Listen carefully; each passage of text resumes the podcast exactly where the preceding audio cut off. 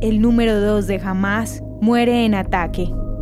Saleh al-Arouri, comandante del frente militar del grupo Hamas, resultó muerto tras una explosión en un barrio de Beirut, la capital del Líbano.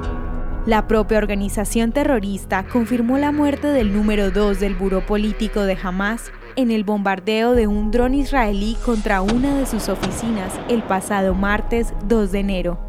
Arouri fue uno de los fundadores del ala militar de Hamas que coordinaba las acciones del grupo en Cisjordania y era responsable de planificar, financiar y ordenar desde Turquía y Beirut múltiples atentados en contra de Israel.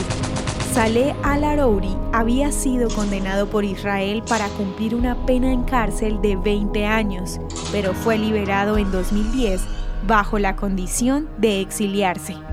Este bombardeo es la primera respuesta del ejército israelí en la capital libanesa ante los continuos ataques de Hezbollah a lo largo de su frontera sur. En días anteriores, el comandante del ejército israelí había advertido al gobierno libanés para que interviniera y controlara los ataques efectuados por extremistas de Hezbollah en la frontera con Israel, se cree que este resultado hace parte de la tercera fase de guerra anunciada por el gobierno israelí para acabar con Hamas y cualquier grupo enemigo. El jefe de Hamas, Ismail Haniyeh, calificó el ataque como un acto terrorista y aseguró que el movimiento palestino nunca será vencido. Mientras el mundo occidental recibía el nuevo año 2024, los ataques con misiles hacia territorio israelí desde Gaza y el Líbano no cesaron, obligando a Israel a intensificar sus operaciones militares.